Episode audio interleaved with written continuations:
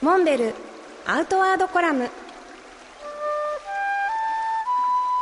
モデルでフィールドナビゲーターの中川明です。辰野会長今週もよろしくお願いします。よろしくお願いします。あの会長のフェイスブック拝見したんですけれども茨城県の大子町に行かれたそうですね。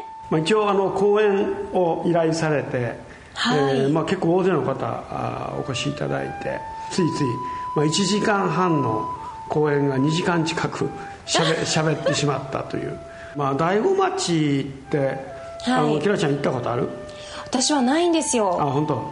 あのー実は以前にね一度僕行ったことがあって久慈川っていう川があの、まあ、ここでカヌーをしたりそれからまあ地元の方に案内していただいてね袋田の滝ってあの日本三名瀑。あ名前はね見たことありますね、ねあのーはい。本当にね迫力のある滝なんですけど。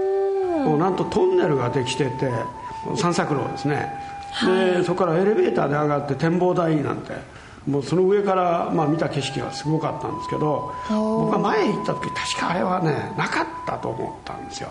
はい。で聞いたらねなんとねそのトンネルができたの40年前だって。あら？そうなんですよ。40年以上前に 行っててまああの僕が最初行った時は下から見上げる感じだったんですけど、まあ、今度行った展望台からは見下ろす感じ。はい。本当あのスケールが大きい素晴らしい滝でしたね。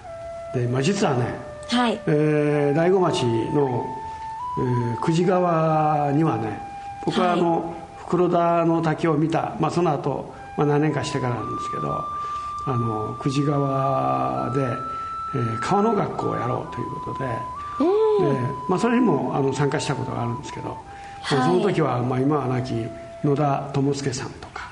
あそれからオカリナの宗次郎さんとか、はい。まあ、一緒にあの楽しく川下りやったことも、まあ、思い出の一つでしたね。